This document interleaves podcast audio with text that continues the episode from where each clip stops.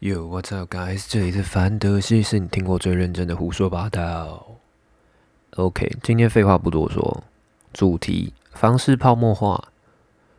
其实这一个很挣扎，因为其实它是一个非常现实的问题，而且坦白说，大家很负面，因为你等下就知道我要讲什么。不过这真的是必须得去讨论一个问题啦。我先来问一个问题好了，你想买房吗？OK，如果你想的话，你觉得房子价格多少你能负担？我以一个双薪家庭十五万每个月的收入来算好了，台北市有电梯、有管理员，房屋年龄约莫十五年内，可能要两千一百万。这样你究竟要多久才能买得起呢？If 你不吃不喝的话，需要十二年，正确来说是十一年点六六吧，所以我就直接算十二年好了。你觉得这样的情况很正常吗？或者你觉得台湾的房市很正常吗？那我们来讨论一个事情，什么叫房地产泡沫化，或是为什么这个事情究竟变成这样？一样，我们来弱一下背景好了。房地产泡沫化主要是指土地跟房屋的价格极高，跟它的使用价值完全不符合。虽然上面的增长值非常高，但实际上很难得到实现，就形成一种表面上的虚荣跟反呃跟造假，那会导致它变成泡沫化几个原因啦。第一个，土地的稀缺性；第二个，投机过度。第三个预期过高，第四个非理性行为，对台湾企业基本上都有，甚至我觉得土地稀缺性台湾不算有啦，主要是后面那三个。那第一个非理性的投机需求是什么？就是其实台湾有部分的地区它。增长的很快，它就是房子一直盖，一直盖，一直盖，但其实它根本需求没那么大。当然，一些机构跟一些个人户，他用大量的银行贷款跟私募基金进行炒作。你常常看到一些建商买，就常常出现新竹啊，什么四百户热销一空，哇哦！台湾经济有那么好吗？我真的不知道诶。那同时会有少数的开发商跟中介机构会利用市场的不对等讯息跟不透明讯息，透过囤积土地啊、囤积房源、虚假交易、虚假宣传等等的不正当手段去哄抬房价，然后造成整个市场预期错误，你懂吗？那一般的消费者看到了哇，房子卖那么好，那我是不是也得去买房子？所以就从众的心理让它变成说我要去买房子，参与购房投资，就变成这样叫做非理性的需求。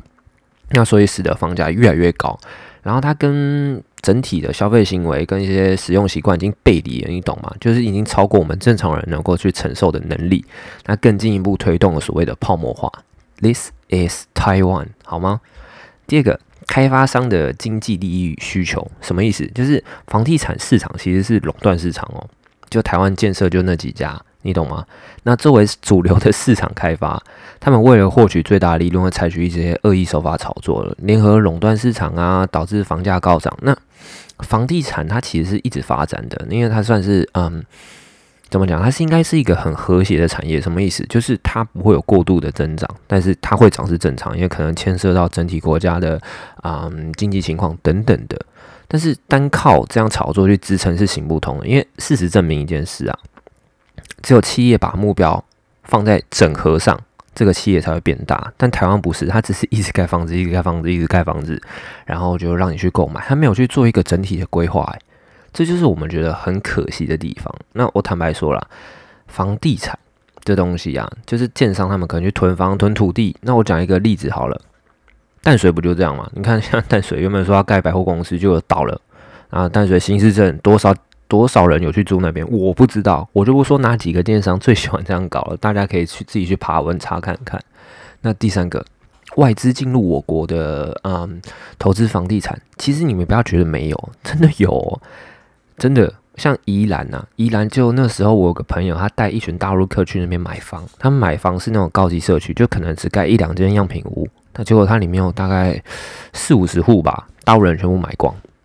然后就没人住在那边，我也不知道为什么，所以这就更加变成说，哦，很不正常的经济习惯。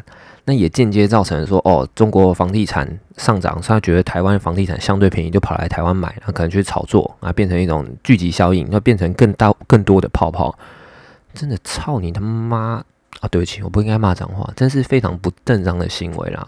那最后也是最关键的，叫投机主义，什么意思？其实是政府有关哦。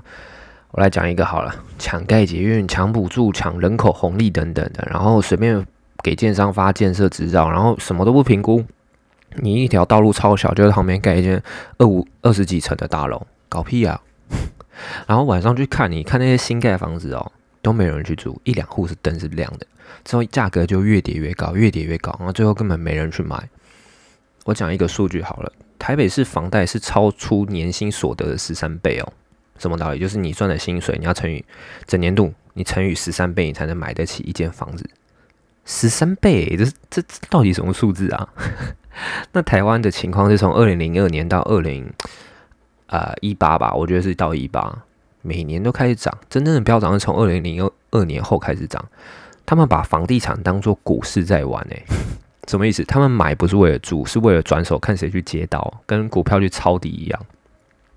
这种超变态的经济操作，我想也只有我们大中华协同人干得出来。日本人也算，日本也干过这种蠢事。那你现在也知道他们过得多惨。你可以说台湾的土地稀缺性啊，只是太扯了吧？你稀缺性那也没那么缺吧？你看台湾多少个盖好的房子，南港、内湖，嗯，公馆，公馆还算好，公馆算好。新义区有的没的地方，松山盖了一堆房子，结果你晚上去看，没有人哎。只有两三户是亮的，因为这这就造成一个情况，台湾二高了，两个高啊，不是喜盛高跟换干高了，是房价高跟空屋率也高的情况。想到这，你已经觉得说，为什么这游戏可以这样玩，就一直这样玩？简单来说，有两个原因啊，第一个房贷利率太低，第二个房屋空屋税太低。这两个其实我们前一篇 Q E 量化讲到贷款，其实大家可以去思考这背后的逻辑，这就是我所说的坏的效果。那我们主轴放在房屋税太低好了，其实这就是政府自己打的算盘，什么意思？因为他没有实际去标价，他可以说哦两趴三趴或是多少价格。假如实际标价的话，未来对他土地征收会非常不利。为什么？因为就变成说实价，他这样去征收很贵。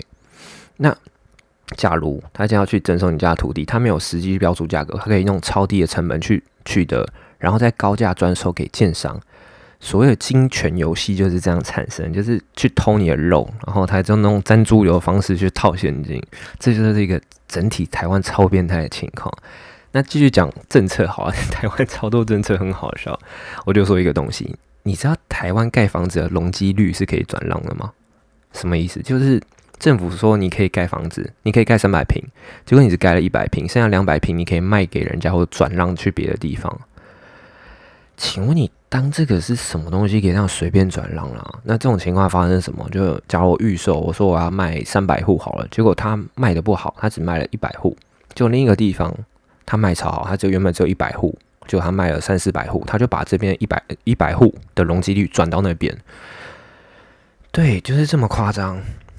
所以就变成说，哦，内湖信义区，我这边爽爽盖就好了，结果还是盖一堆哦超空的房子，然后一直盖百货公司、购物中心，其他地方就放给他烂，然后发展不健全等等的啊。每天在看建商说，哦，新义区十分钟，呃，真的吗？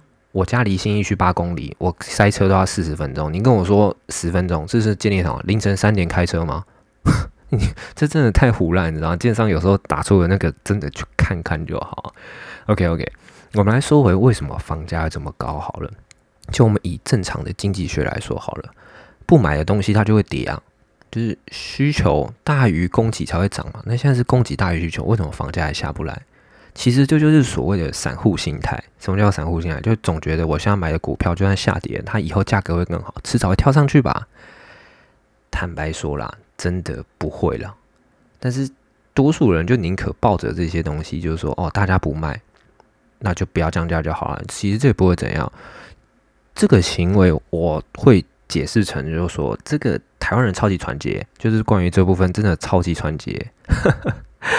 那那再说一个，为什么那么多人可以去负担这个房价呢？我来说个小故事好了。曾经可以零头款买房，全额贷款这件事，你相信吗？你？我 对，真的是有发生过。曾经有个红色企业家，我就不说是谁好了，德高望重的他，他买了地保的三户，对，就是三户。他很有心，那时候我去参观过了。他笑着说：“哦，我买这个不用付钱诶，就是全额贷款，银行都让我贷。”呃，你听到这边一定觉得为什么？因为他是台湾企业家，你银行看到这样的人去贷款，他当然是全额给他贷啊，因为他很有名，就只是这样而已啊。因为金额很大，银行可以透过大量放款来去赚那个猪油钱。我上一篇有提到过，这就解释一个情况：金权游戏不是正常人能玩。今天要是随便一个普通人说他去全额贷款，我看银行才不敢这样干嘞。那之后，台湾又说哦修法了，说支付款要到房价的几趴，没意义啊，因为现在贷款还是能超过五成啊，这真的没有什么实质上的意义，你知道吗？那我讲一个很蠢的行为好了，有人愿意捧着现金去买房。现金是一个非常强大的东西，它是一个很很粗的手腕。为什么会这样说？因为买房子嘛，你随便动辄就是七位数，七位数的金额，你只要随便去做某些事，我觉得投资报酬率就会来得好吧。假如你能贷款就去贷款了。我这样是站在比较现实的角度来讲这件事，不过我不代表我支持啦。只要你拿着现金去买房，我真的觉得你是智障。因为秉持了本多终身的道理，你一定会有笔获利啦，就总比你把所有钱都搭进去好了。那顺带一提。你没钱要买房也是智障，为什么？现在太多人一窝蜂想去台北市区挤，这就是跟风好吗？比较心态就是，哦，我我同学也是住在台北市啊，然后，可能他背房贷背了五十年，然后他现在三十岁，他要八十岁才能缴完，正常人大概七十岁退休吧，或者六十五岁、六十这样。假如他中途死，他更惨，他小孩要接着帮他背房贷，这这再留子孙真的是好的行为吗？假如是我啦。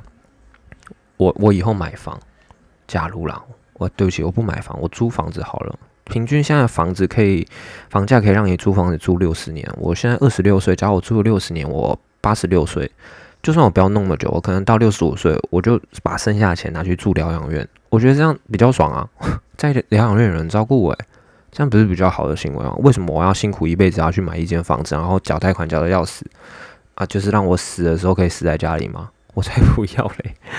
我来讲一个比较实在的，好了，假如你努力一辈子只是为了买房子，这句话听起来好好笑。因为你努力一辈子是应该对自己的生活负责，去努力，你懂吗？买房子不是生活，缴贷款也不是生活，生活是让自己活得像个人，让自己开心，而不是说哦，我变成房子的奴隶这样。炒房啊，它导致经济崩溃有几个？我上一篇提到金融海啸，还有现在日本。他已经失落三十年了。曾经的日本景气也是开始繁荣，结果开始炒房之后就整个水掉，你懂吗？因为溢价太高了，造成整个经济体系的崩溃。你不要觉得世界炒房手段有多好啦，基本上日本炒房手法跟台湾人是一模一样的。买房不是为了自己去住，而是为了去转手去卖，这就是一个很扭曲的结果，最后导致整个崩溃。你能看到现在他们日本哦，从那时候发生到现在也还没站起来。那美国，美国它发生总共两次啊，一九三零年代跟零八年的时候，它解决的方式，我讲零八年，它解决方式就靠着 Q E 量化，成功的解决这样的情况。因为美元它是强势货币，它只要疯狂印钞就能解决这个问题。为什么？因为国际都需要它这个货币啊。于是他就把这部分的成本、负债成本加注在国际之间，让他自己能够解套。没错，金融海啸害死了全世界。他自己内部问题也是全世界人来担，因为他疯狂印钞票，这让我们真的觉得美国人的智商不容置疑啊！所以不要再说美国人数学不好了，好吗？真的啦，美国人好聪明哦。讲回这所有事情哈，台湾房价太高啊，巴拉巴拉巴拉之类的，你觉得这件事谁该负责？我觉得低薪情况就可能某一任总统吧，二十二 K 那个，我就不讲是谁了。那房价嘞，谁该负责？我觉得全部台湾人都要负责啊！为什么？因为大家会投票给鼓励炒作的政府啊，因为你希望房价会涨啊，绕了一波就跑了，路代为安。什么是啊？谁谁可能要打仗？那都假的啊！新台币在口袋是真的。像我说的，我们这一代年轻人啊，都在很挣扎的情况下度过。为什么？上一代弄的烂账，我们这一代都得去说，谁错？我们的爸妈错了，他们鼓励我们继续错下去。他说：“哦，给你钱去买房。”叫我们买就就买房子就好了，不要想东想西，买房子就对了。嗯，那些投资人？他们会说哦，房地产就是最棒的投资。我就问一个啦，我就问一个问题哈。今天假如新一区发生什么大地震，或是中国刚好射一个飞弹掉在台北市，你觉得房产神话还在吗？看看日本，他们也说房产是神话，他们的结果是什么？看看美国，他炒两次房，第一次一九三零年代经济大萧条，第二次零八金融海啸，现在呢？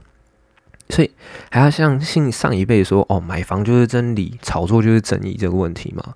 不是，真的不是。我认为政府真的应该解决的问题是低薪，可是这又很难解，你知道吗？因为又会牵扯到哦通膨，就这就会变成说哦，就算我现在薪水基本时薪涨了，结果没有追上物价的速度，这也是死啊。